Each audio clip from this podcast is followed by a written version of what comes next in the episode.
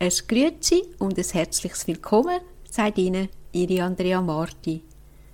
Schön, dass Sie die heutige Sendung in Memoriam Josef Ratzinger, Papst Benedikt dem 16. mit dem Salvatorianerpater und emeritierten Professor Pater Dr. Stefan Horn mitverfolgen. Am 31. Dezember 2022, 9.34 Uhr, ist Papst Benedikt XVI. im Alter von 95 Jahren im Kloster Mater Ecclesia in Rom heimgegangen. Die Welt hat einen Moment den Atem angehalten. Jesus, ich liebe dich, das waren seine letzten Worte und diese Worte ziehen sich wie ein roter Faden durch sein ganzes Leben. Seine erste Enzyklika lautete Gott ist die Liebe. Wir sind für sein wunderbares Leben und Zeugnis äußerst dankbar. Vor allem auch, weil seine erste Enzyklika unser Radio mit dem Leitmotiv Gott ist die Liebe stark prägt. Anlässlich des sich jährenden Heimganges von Papst Emeritus Benedikt XVI. dürfen wir erneut den Salvatorianerpater und emeritierten Professor Pater Dr. Stefan Horn begrüßen. Er war Ratzinger Schüler, war Assistent und langjähriger Sprecher und Mitinitiator des Ratzinger Schülerkreises, also ein Schüler, der selber bei Josef Ratzinger studiert hat. Eingangs möchte ich mit einigen Sätzen Professor Dr. Pater Stefan Horn vorstellen. Professor Dr. Pater Stefan Horn ist direkt nach dem Abitur zur Gesellschaft des göttlichen Heilandes der Salvatorianer eingetreten. 1960 wurde er in Passau zum Priester geweiht. 1966 promovierte er zum Doktor der Theologie. Von 1972 bis 1977 war er Assistent von Professor Josef Ratzinger in Regensburg. 1978 wurde er dann habilitiert. Ja, nun begrüße ich Sie, lieber Pater Stefan Horn, ganz herzlich. Wir freuen uns auf Ihre Erinnerungen an Josef Ratzinger, Papst Benedikt dem 16. Verehrte Zuhörerinnen und Zuhörer, in der heutigen Sendung möchte ich als Schüler von Josef Ratzinger, Papst Benedikt, zum ersten Jahrtag seines Todes aus seinem Leben berichten. Damit möchte ich Ihnen etwas von seiner Berufung und seiner Spiritualität vorstellen und damit etwas von dem geistlichen Erbe, das er uns hinterlassen hat. Ich habe ihn kennenlernen dürfen, als er als Professor nach Regensburg gekommen war, der letzten Station als Universitätsprofessor, nachdem er zuerst in Freising und dann an den Universitäten von Bonn, Münster und Tübingen gelehrt hatte. Unter seiner Leitung bereitete ich mich auf eine Professur vor und lebte fünf Jahre an seiner Seite als Assistent, bis er zum Erzbischof von München geweiht wurde. Gegen Ende seiner gut vierjährigen Amtszeit in München entstand dann sein Schülerkreis aus den Doktoranden und Habilitanden aus Bonn, Münster, Tübingen und Regensburg.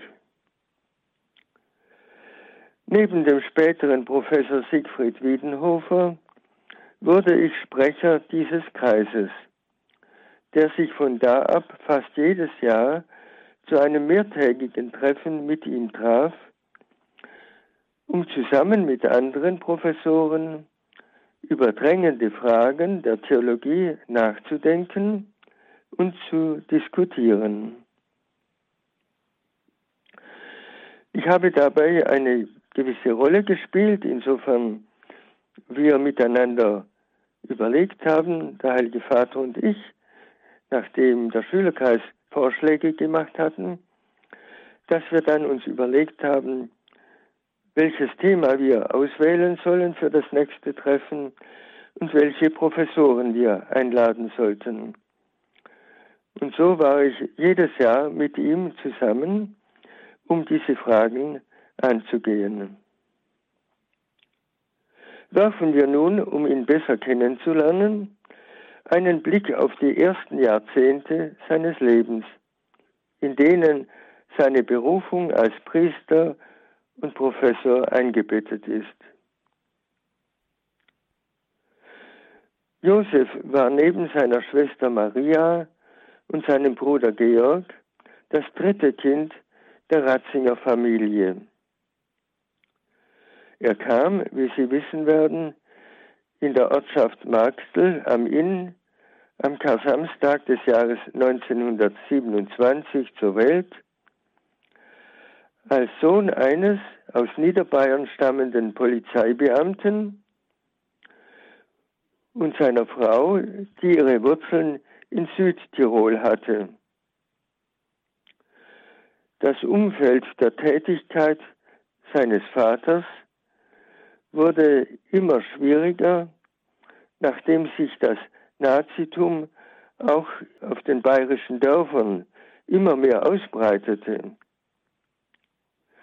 Dieser Bewegung widerstand sein Vater konsequent. In der Familie konnte er dann aufatmen.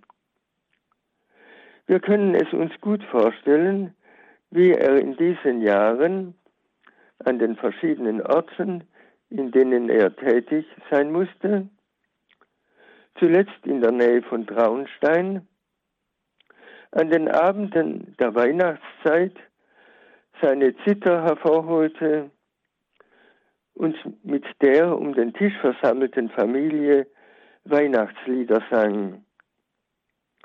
An erster Stelle natürlich mit seiner fröhlichen und gütigen Frau.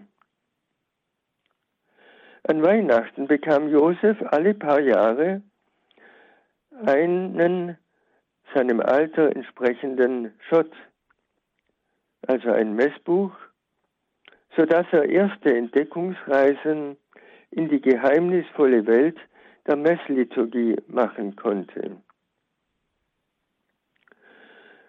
Aber es gab dann diese heile Welt auch dort nicht mehr. Schon gegen Ende der Gymnasialzeit wurde Josef zur Flugabwehr in der Nähe von München eingesetzt während sein älterer Bruder als Soldat eingezogen wurde. Wir können uns gut vorstellen, wie glücklich die Familie war, als der Nazispuk zu Ende ging und beide Söhne unversehrt heimkamen. Bald folgte Josef seinem Bruder in das Priesterseminar in Freising. Dabei verspürten beide Brüder auf je eigene Weise eine doppelte Berufung. Sein Bruder wollte zwar Priester werden, aber mit dem Priestertum zugleich auch seine Berufung als Kirchenmusiker aufnehmen und erfüllen können. Und Josef wollte ebenfalls Priester werden, aber er wollte vor allem auch Professor der Theologie werden.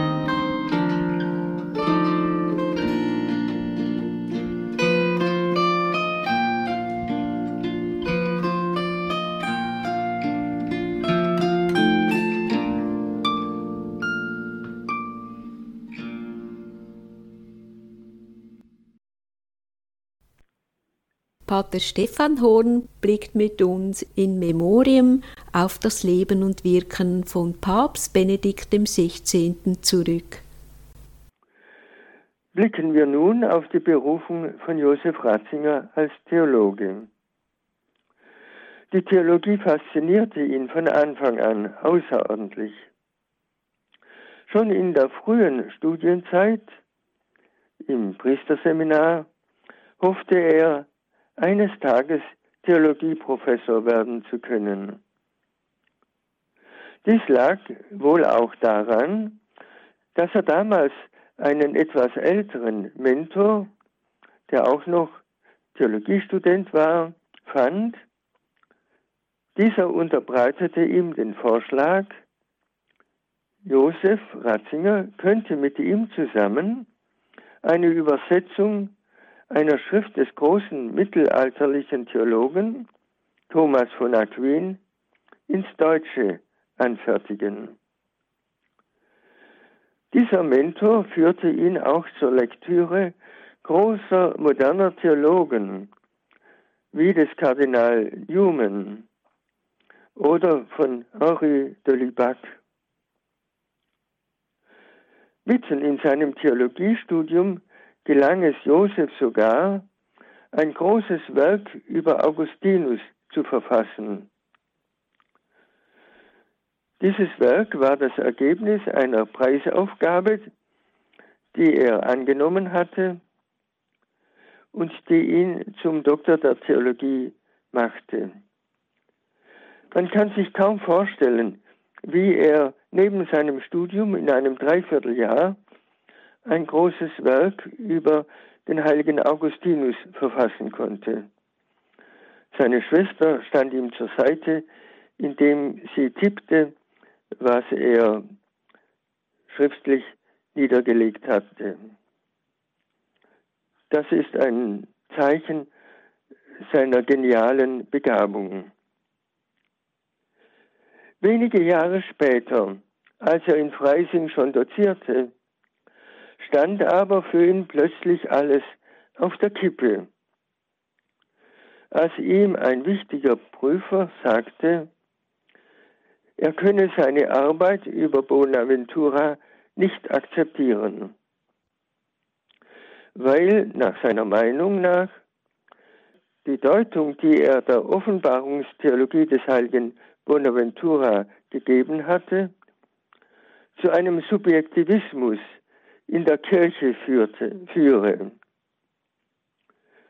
Ratzinger hatte dargestellt, dass die Offenbarung Gottes, der sich selber in seinem Wort schenkt, erst zur Vollendung komme, wenn diese Offenbarung im Glauben angenommen werde. Und so befürchtete sein Professor, dass jeder Gläubige die Offenbarung Gottes in Jesus Christus auf seine eigene Weise annehmen werde. Und dass so in der Kirche ein großer Subjektivismus entstehen könnte, die zu einer großen Verwirrung führen könnte. Ratzinger aber war der Auffassung, dass die Kirche es sei, die diese Offenbarung annehme, nicht der einzelne Gläubige, sondern die Kirche nimmt die Offenbarung Gottes an und gibt sie ihren Gläubigen weiter. Die Geschichte war also sehr dramatisch und Ratzinger muss ganz schwere Stunden durchlebt haben, weil er fürchtete, dass sein großes Ziel, Professor der Theologie werden zu können, nicht mehr möglich war. Zudem hatte er gerade auch seine Eltern zu sich genommen und befürchtete, er könne das nicht weiterführen und eine Berufung zum Pfarrer fühlte er in sich überhaupt nicht. Aber nun gelang ihm eine geniale Lösung. Innerhalb von sechs Wochen hatte er sie gefunden. Er nahm einen Teil, der am meisten Anstoß gegeben hatte, weg, gab dem zweiten Teil, den er einreichte, eine neue Einleitung. Und dieser zweite Teil wurde dann als Habilitationsarbeit angenommen. Und damit war diese Krise Gott sei Dank überwunden.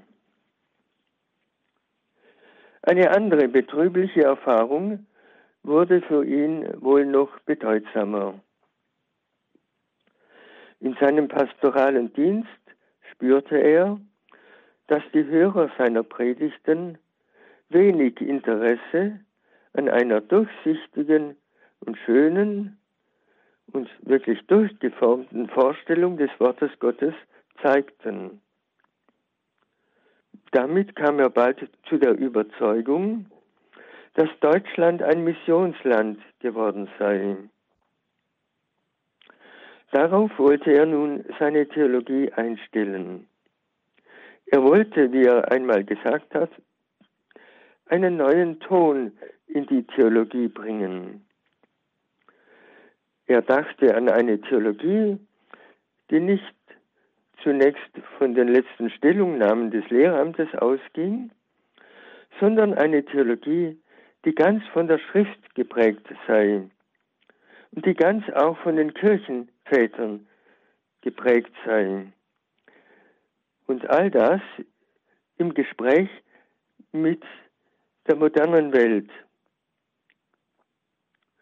Das gelang ihm in der Tat schon in den ersten drei Jahren, als er Universitätsprofessor in Bonn geworden war. Bald strömten ihm die Studenten einfach zu. Und wir können uns gut vorstellen, wie es war. Josef Ratzinger war so jung, dass er fast wie ein normaler Student ausgesehen hatte. Wenn er aber in den Lehrsaal eingetreten ist, entstand plötzlich eine Stille. Es war eine Stille der Spannung. Und in dieser Stille konnte er nun seine theologischen Überlegungen entfalten. Und manche dieser Studenten kamen zu einer Art von Umkehr. Sie fanden einen neuen Zugang zum Glauben, zu einem freudigen Glauben und wurden natürlich dann sozusagen seine Befürworter und die Studenten, die ihn auch geistlich unterstützten. Und aus dieser Gruppe entstand dann ein erster Doktorandenkreis. Nach dem Konzil und nach erneuter Lehrtätigkeit in Münster nahm er den Ruf nach Tübingen an. Er wollte aus dem Norden wieder in den Süden kommen.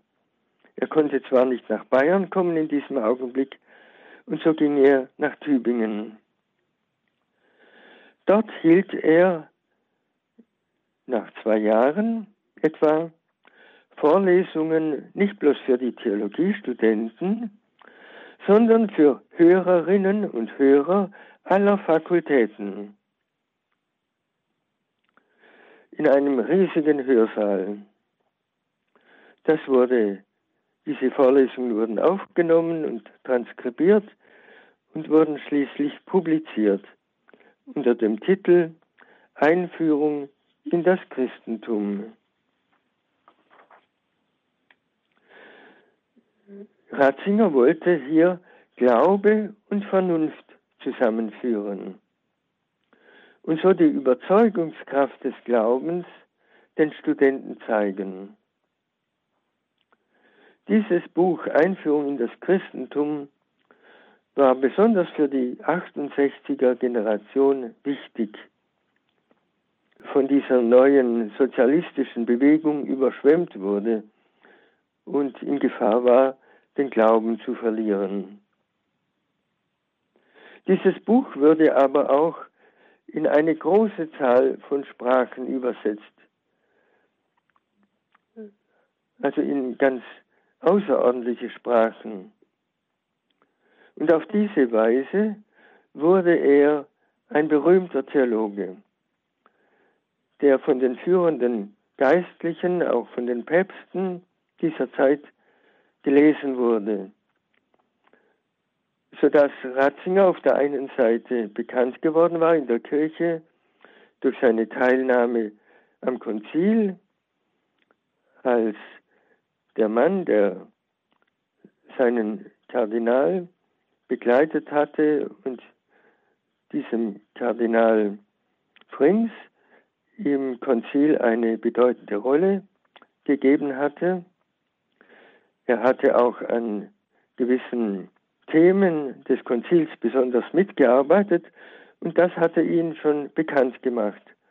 Aber nun durch dieses neue Buch bekam er eine riesige Bekanntschaft und eine riesige Leserschaft. Es ging ihm um eine Neuerweckung des Glaubens. Wir könnten fast sagen, es ging ihm um eine Art von Glaubensschule. Nicht für Kinder, sondern für junge Erwachsene und überhaupt für Erwachsene, die vielleicht im Glauben fernstanden. Das gleiche Motiv wird ihn später dazu führen, am Ende seiner Tätigkeit als Präfekt der Kongregation für die Glaubenslehre und dann in seiner Tätigkeit als Papst ein zweites ähnliches Buch zu schreiben, was sehr verwunderte. Ein Papst nimmt sich die Zeit, ein großes theologisches Werk zu schreiben in drei Bänden in der Jesus-Trilogie. Und doch war das für Ratzinger ein Buch, das zu seiner Aufgabe als Papst gehört hat. Er wollte die Christenheit zu einer vertieften Kenntnis Jesu Christi führen. Und er wollte die Theologen dazu bewegen, Jesus Christus in seiner Tiefe zu verstehen, als den Sohn Gottes. Er wollte auch den Bruch zwischen dem historischen Jesus, also dem Jesus, wie er gelebt und gewirkt hat, und wie man ihn in kritischer Weise zu rekonstruieren versucht hatte, überwinden, weil dies zu einer Kluft zwischen einem sogenannten historischen Jesus und dem Jesus des Glaubens geführt hatte. Und er wollte nun zeigen, dass die beste Schule, um Jesus erkennen zu können, die Evangelien selber sind.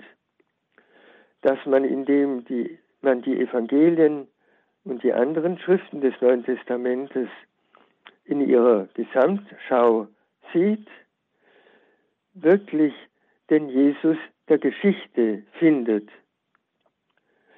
Und dieser Jesus der Geschichte, der Evangelien, ist der gleiche Jesus, wie die Kirche ihn im Konzil von Nicäa bekannt hat. Es war der menschgewordene Sohn Jesus Christus. Man kann also sogar sagen, er hat versucht, die Weihnachtsbotschaft, die Menschwerdung des Sohnes Gottes in unsere geschichtliche Welt neu darzustellen und so die Theologie und die ganze Kirche zu einem tiefen Glaubensverständnis Jesu Christi führen. Am Ende seines Pontifikates hat Papst Benedikt in St. Peter das Wort noch einmal ergriffen und der, der großen Hörerschal, die im St. Peter sich vereint hatte, folgendes sagen im Blick auf das Evangelium, im Blick auf das Wort Gottes, das er in seiner ganzen Lehrtätigkeit auszulegen versucht hatte. Das sagt er nun. Ich weiß, wir wissen alle, dass das Wort der Wahrheit des Evangeliums die Kraft der Kirche, ihr Leben ist. Das Evangelium läutert und erneuert. Es bringt Frucht, wo immer die Gemeinde der Gläubigen es hört und die Gnade Gottes in der Wahrheit und in der Liebe aufnimmt. Das ist meine Zuversicht. Das ist meine Freude. Für Papst Benedikt ist unsere Schriftlesung, unser Zugang zum Wort Gottes immer dann fruchtbar, wenn wir dieses Wort, das wir lesen oder im Gottesdienst hören, nicht einfach als ein Wort sehen, das Jesus damals seinen Hörern vermitteln wollte, sondern als ein Wort, in dem Jesus jetzt, in diesem Augenblick, unser Herz und unseren Geist treffen will. Dass es also nicht einfach, um es noch einmal zu wiederholen, nicht einfach das Wort ist, das er während seines Lebens seinen Zeitgenossen gesagt hat, sondern er hat es auch verstanden als ein Wort für die, die später an ihn glauben werden und die auf sein Wort hören. Es ist das Wort Gottes für mich heute, für mich ganz persönlich. Ein Wort, auf das ich mit meinem Vertrauen, mit meiner Liebe antworten kann und dass dieses Wort in meinem Leben dann Frucht bringt.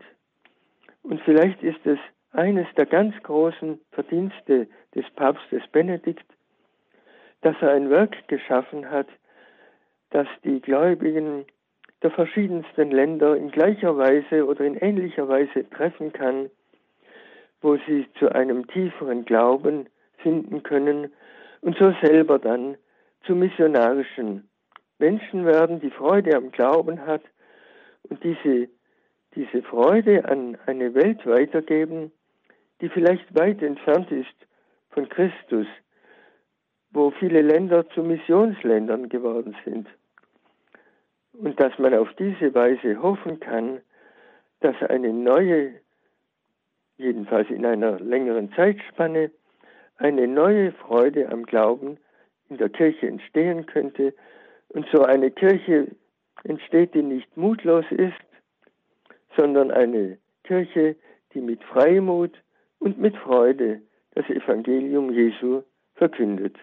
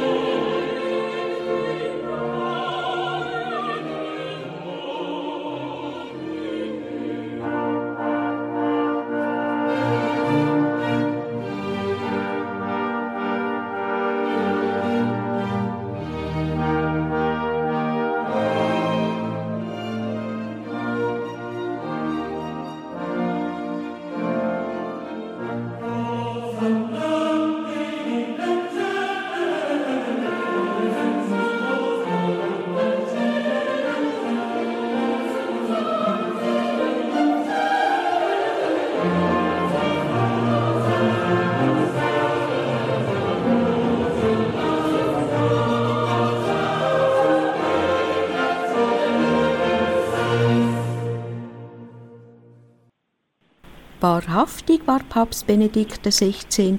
der Mozart der Theologie. Voller Dankbarkeit blickt Professor Dr. Pater Stefan Horn mit uns zurück auf das Leben und Wirken von Josef Ratzinger, der als Theologe und Wissenschaftler, als Priester und Bischof und als Papst der Kirche unendlich viel gegeben hat. Nun muss wachsen, was Benedikt gesät hat. Wir freuen uns auf die weiteren Gedanken von Pater Stefan Horn. Vielleicht ist es mir erlaubt, auch ein Wort zum Rücktritt von Papst Benedikt zu sagen, bevor ich weiterfahre, um seine Spiritualität noch deutlicher zu erläutern.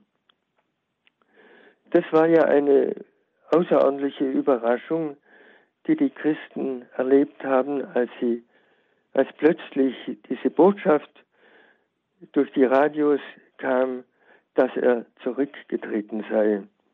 Und so viele haben sich gefragt, ob das denn notwendig sei, dass ein geistig so hochstehender Papst zurücktritt, so unerwartet. Aber für ihn war das selber nicht unerwartet.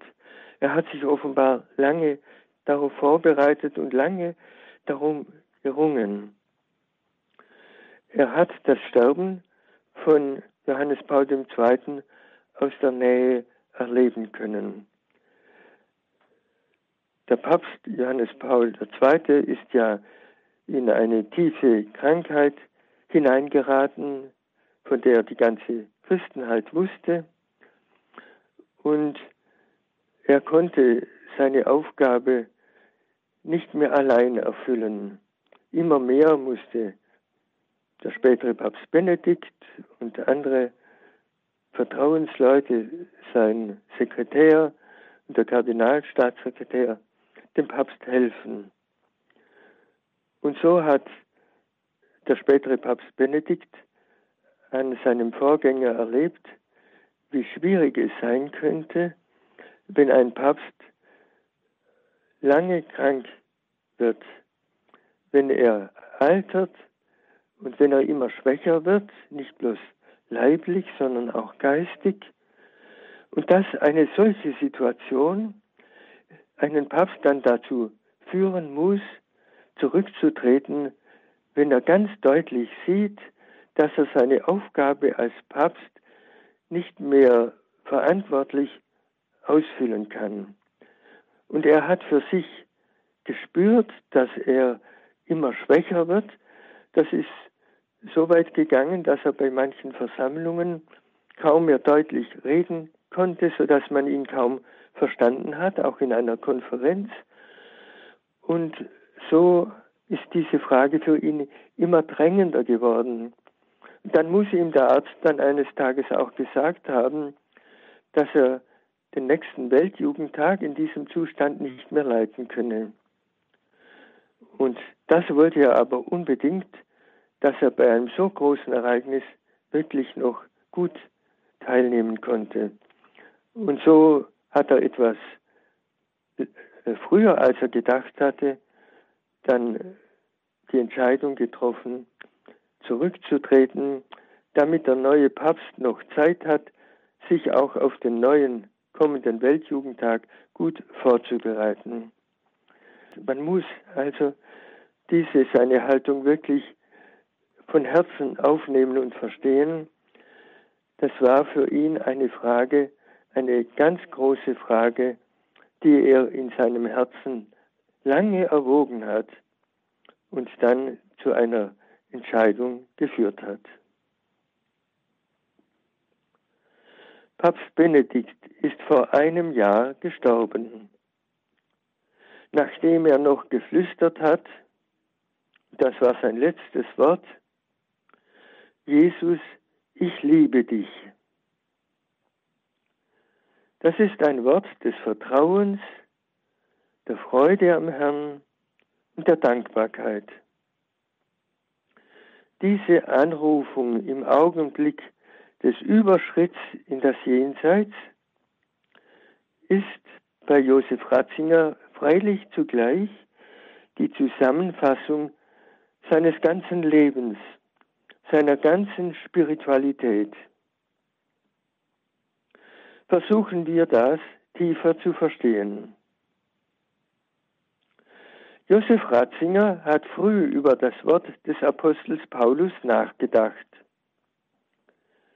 In Galater 2,20 Ich lebe im Glauben an den, der mich geliebt und sich für mich hingegeben hat. Josef Ratzinger wusste natürlich, dass dies ein ganz persönliches Wort des Apostels Paulus ist der in einer Vision Jesus begegnete, der ihn angerufen hat, der ihn vom Saulus zum Paulus gemacht hat. Ein Wort also, das aus einer sehr tiefen Erfahrung des Apostels Paulus gekommen ist. Eine Erfahrung, die keinem sonst so wie dem Apostel Paulus selber geschenkt worden war. in einer geradezu realen, mystischen Erfahrung war ihm der erschienen, den er verfolgt hatte, indem er die Christen verfolgte. Mit dieser Erscheinung war dem Apostel Paulus in einer überwältigenden Klarheit aufgegangen, dass Jesus doch der Messias war Sohn des lebendigen Gottes. Dieses Wort des Herrn muss den Apostel Paulus im Innersten getroffen haben. Es bedeutete für ihn, dass Jesus ihm alles verziehen hat, dass Jesus ihm die Umkehr ermöglicht hat, aber auch, dass Jesus ihm eine neue Berufung gegeben hat, nämlich die Berufung, Zeuge bei allen Völkern bis an die äußersten Grenzen zu sein. So konnte dann Josef Ratzinger mit dem Apostel Paulus sagen, Jesus hat mich geliebt und sich für mich hingegeben. Er sagt nicht, er hat sich für uns hingegeben, er sagt vielmehr, er hat mich geliebt und sich für mich hingegeben. Josef Ratzinger, Papst Benedikt, hat also gesehen, dass dieses Wort Jesu nicht bloß dem Apostel Paulus gegolten hat, sondern dass es Jesus allen seinen Jüngern zusagt. Dann, wenn wir uns ihm anvertrauen. Dieses Wort, das den Apostel Paulus überzeugt und zur Umkehr geführt hat, ist ein ganz persönliches Wort für jeden von uns. Ein Wort der Verzeihung, ein Wort der Liebe, ein Wort der Freundschaft Jesu. Ein Wort, das uns zur innersten Vereinigung mit ihm ruft, zu einer geradezu bräutlichen Liebe. Papst Benedikt sieht in diesem inneren Vorgang des Glaubens an Jesus, an dem sich ihm anvertrauend eine Art von Mystik. Nicht eine Mystik außerordentlicher, mystischer Erfahrungen, wie es vielen geschenkt worden ist, so etwa Teresa von Avila oder Johannes vom Kreuz oder auch der heiligen Teresa von Kalkutta, die ein halbes Jahr, nachdem sie entschieden hatte, den Ärmsten der Armen zu dienen, ein halbes Jahr sozusagen in einer mystischen Erfahrung der außerordentlichen Nähe Gottes leben durfte. Ratzinger meint also mit dieser Mystik, in die wir eintreten dürfen, nicht diese außerordentlichen Erfahrungen, sondern er meint die Glaubenserfahrung, die auch im nackten Glauben da sein kann, wenn man sozusagen im Dunkel des Glaubens ist, aber glaubt, dass Jesus mich liebt, dass er mir seine Freundschaft schenkt, dass ich mit ihm im Glauben ganz tief vereinigt werde. Dies nennt er sozusagen Mystik, also die Mystik der Freundschaft mit dem Herrn.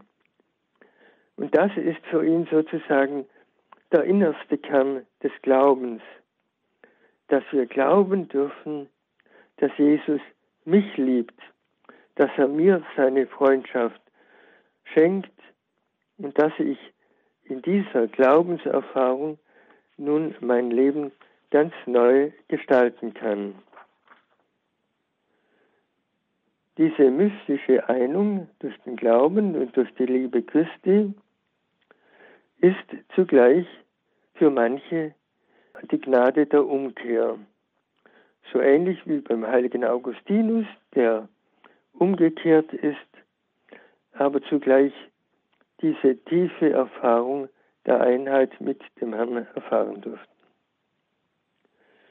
Wenn wir uns von dieser Liebe beschenken lassen, können wir uns auch verwandeln lassen und zu liebenden Menschen werden. Papst Benedikt hat diese Erfahrung auch auf dem Weltjugendtag in Köln, bei seinem ersten Weltjugendtag, den jungen Menschen, die um ihn versammelt waren, vermittelt. An dem Augenblick, wo er in der Nacht stundenlang sozusagen nach der heiligen Messe bei ausgesetztem Allerheiligsten einfach in die Stille eingetreten ist. Und die jungen Menschen auch in die Stille geführt hat, in die Stille der Anbetung, wo ihnen bewusst geworden ist, der Herr ist in unserer Mitte, der Herr, der jeden von uns liebt und annimmt, der Herr, der für uns da ist. Und wenn wir uns ergreifen lassen von dieser Liebe des Herrn, dann können wir verwandelt werden. Dann spüren wir, was es uns bedeutet, dass der Herr mich liebt. Und dann können wir uns verwandeln lassen, dass auch wir tiefer versuchen, den anderen zu lieben. Josef Ratzinger hat das damals im Bild einer Kernspaltung gesehen, dass die Welt nicht aus sich selber sich verwandeln kann zu einer Welt des Friedens und der Liebe. Dazu sind wir Menschen nicht fähig für uns selber. Es brauchte also in der Geschichte die Ankunft des Sohnes Gottes, der sich ganz hingegeben hat, schon in seiner Geburt, in seinem Leben und schließlich in seinem Tod, der sozusagen uns das Äußerste der Liebe Gottes gezeigt und geschenkt hat. Und das ist der Augenblick, aus der die Verwandlung der Welt kommen kann. Je mehr wir uns hineinbegeben in diese Bereitschaft, uns vom Herrn lieben zu lassen, dass wir uns ihm anvertrauen, dann werden wir verwandelt. Und diese Verwandlung geschieht besonders in der Eucharistie, wo der Tod Christi gegenwärtig wird wo er uns sich schenkt und wo wir die Freude haben, dass er uns annimmt, dass er uns verwandeln wird, dass er uns zu lebendigen Christen machen kann. Gleichzeitig mit dieser Mystik der Einung ist dieses Geschehnis in der Eucharistie für Josef Ratzinger nicht bloß eine private Erfahrung, die wir machen dürfen, sondern es ist auch der Augenblick, wo die Kirche neu geboren wird. Wenn die Kirche in einem lebendigen Glauben Eucharistie feiert, begegnen diese Feiernden Christus selber. Aber diese Begegnung wird auch den anderen geschenkt, die Christus in der Eucharistie findet. Und so ist die Kirche für Josef Ratzinger ein Netz von Eucharistien, wo Jesus sich der ganzen Kirche schenkt und wo der Glaube an Jesus immer neu wächst durch diese Hingabe Jesu an alle Menschen. Und so ist für Josef Ratzinger nicht bloß das Wort Gottes eine Art von Katechumenat und eine Art Hinführung zum Glauben, sondern auch die Eucharistie ist für ihn der Augenblick, wo Kirche immer neu geboren wird, sozusagen aus der Seitenwunde Christi, wo die Menschen, die wirklich glaubend zur Eucharistie hintreten, wissen, Christus schenkt sich mir als der, der sich für mich am Kreuz hingegeben hat. Es begegnet mir die offene Seite, Seitenwunde des Herrn, aus der seine Liebe mir zuströmt.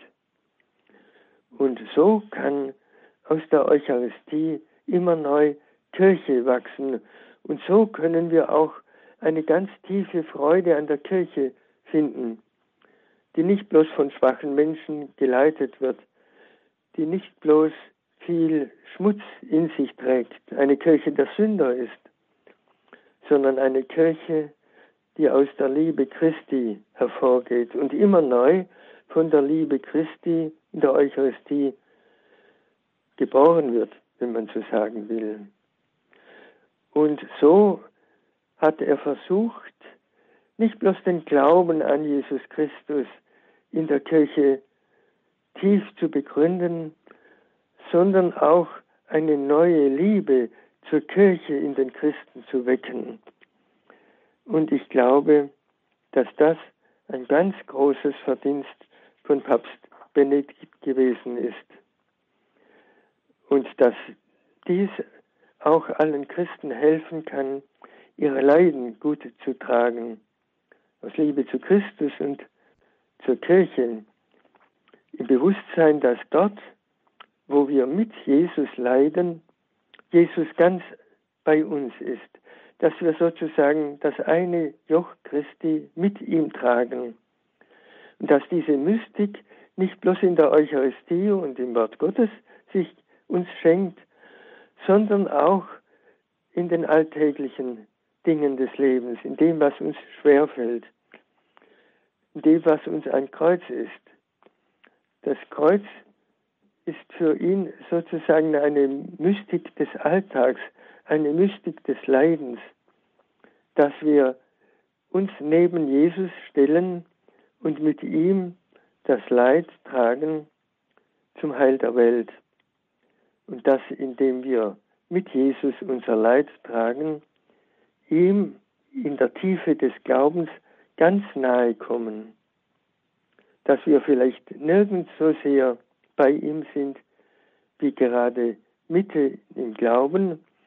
Und deshalb ist auch das Martyrium für die Kirche oder nach der Auffassung der Kirche und besonders auch nach Auffassung von Papst Benedikt der Augenblick, wo die Kirche in den Märtyrern Jesus ganz nahe kommt und wo die Kirche neu geboren wird durch das Zeugnis der Christen, die ganz in der Tiefe mit Christus verbunden sind. Und so können wir dieses Wort des Papstes Benedikt in der Tiefe mitempfinden, wenn er sein ganzes Leben zusammengefasst hat in dieses eine Wort, Jesus, ich liebe dich. Damit, verehrte Hörerinnen und Hörer, möchte ich schließen und möchte Ihnen auch den Segen spenden. Der Segen des allmächtigen Gottes, des Vaters und des Sohnes und des Heiligen Geistes komme auf euch herab, bleibe immer bei euch und sei euch immer nahe. Amen. Amen. Herzlichen Dank, lieber Pater Stefan. Ja, es ist für uns sehr wertvoll, dass wir mit Ihnen in Memoriam Josef Ratzinger, Papst Benedikt dem 16. erneut unterwegs sein durften. Sie haben uns berührende und eindrückliche Erinnerungen am Papst Emeritus geschenkt. Papst Benedikt ist und bleibt der Mozart der Theologie Dank dem Wirken des Ratzinger Schülerkreises, der auch auf ihr Engagement in den Anfängen zurückzuführen ist, bleibt die Theologie von Papst Benedikt bei uns allen in bester Erinnerung. Papst Benedikt schenkt uns in seinen klaren Äußerungen, wie wir es jetzt erneut gehört haben, bleibende Antworten auf die Fragen des Lebens, der Geheimnisse des Glaubens, der Eucharistie und der Kirche und ich vermute, dass auch einige Mitglieder des Schülerkreises die Theologie vertieft haben oder vertiefen werden in der Zukunft und diese Werke heute verbreiten. Ein großes vergelt's Gott und wir wünschen Ihnen, lieber Pater Stefan und der Salvatorianergemeinschaft Gottes besonderen Segen und Schutz. Herzlichen Dank, lieber Pater Stefan. Alles Gute. Ja, ja ein herzliches Vergelt's Gott. Danke Ihnen. Erinnerungen an Josef Ratzinger, Papst Emeritus Benedikt XVI. mit Pater Stefan Horn, das war das heutige Thema.